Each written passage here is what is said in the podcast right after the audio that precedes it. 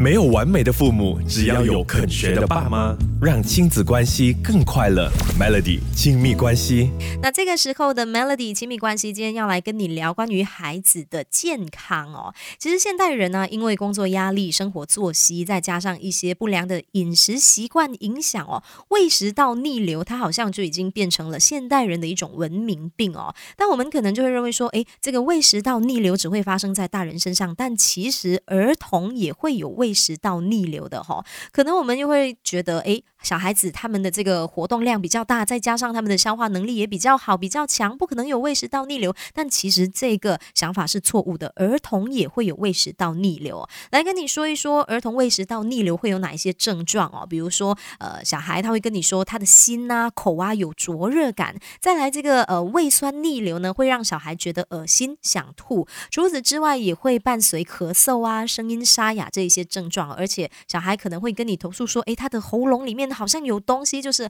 喉咙有异物感，然后会经常打嗝，这一些都是儿童胃食道逆流常见的一些症状哦。那也有一些食物是会引起胃食道逆流的哦，这个部分稍后回来跟你说。没有完美的父母，只要有肯学的爸妈，让亲子关系更快乐。Melody 亲密关系。这个小时的 Melody 亲密关系就在跟你聊关于儿童胃食道逆流嘛。那刚刚就在跟你说，诶，儿童胃食道逆流常见的症状有哪一些？那现在也来跟你说一说，呃，普遍上会引起儿童胃食道逆流的食物哦，比如说橙啊、番茄、橙汁、番茄汁，还有一些含咖啡因的饮料，比如说茶啊、咖啡啊。再来还有巧克力、薄荷、含脂肪过多的食物，或者是油炸的食物，又或者是酸辣的食物，这一些饮料还有食物都是。是普遍上会引起胃食道逆流的哈。那如果这个胃食道逆流的症状比较轻的话，只要经过生活上的一些调整就可以改善。那如果说是这个情况是比较严重的话，就需要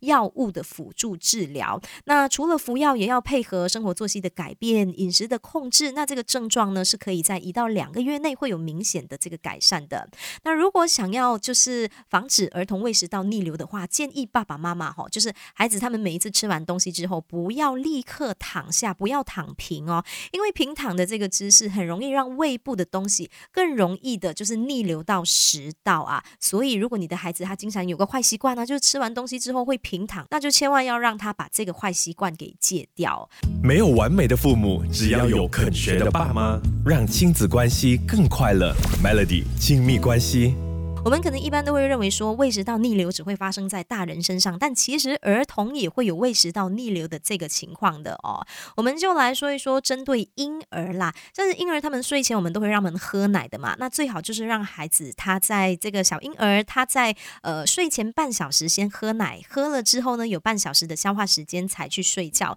那如果是六岁以前的幼儿哦，你可以在他睡前至少一到两个小时有这个一到两个小时的消化时。间啦，然后如果是小学生的话呢，最好是呃晚餐之后有两到三个小时的消化时间之后才去睡觉。那也提醒，如果是有这个明显的胃食道逆流的话，睡觉的这个姿势呢，可以选择趴睡，或者是左侧躺，又或者是垫高头部这样子的一些睡姿呢，都能够改善胃食道逆流的这个情况的。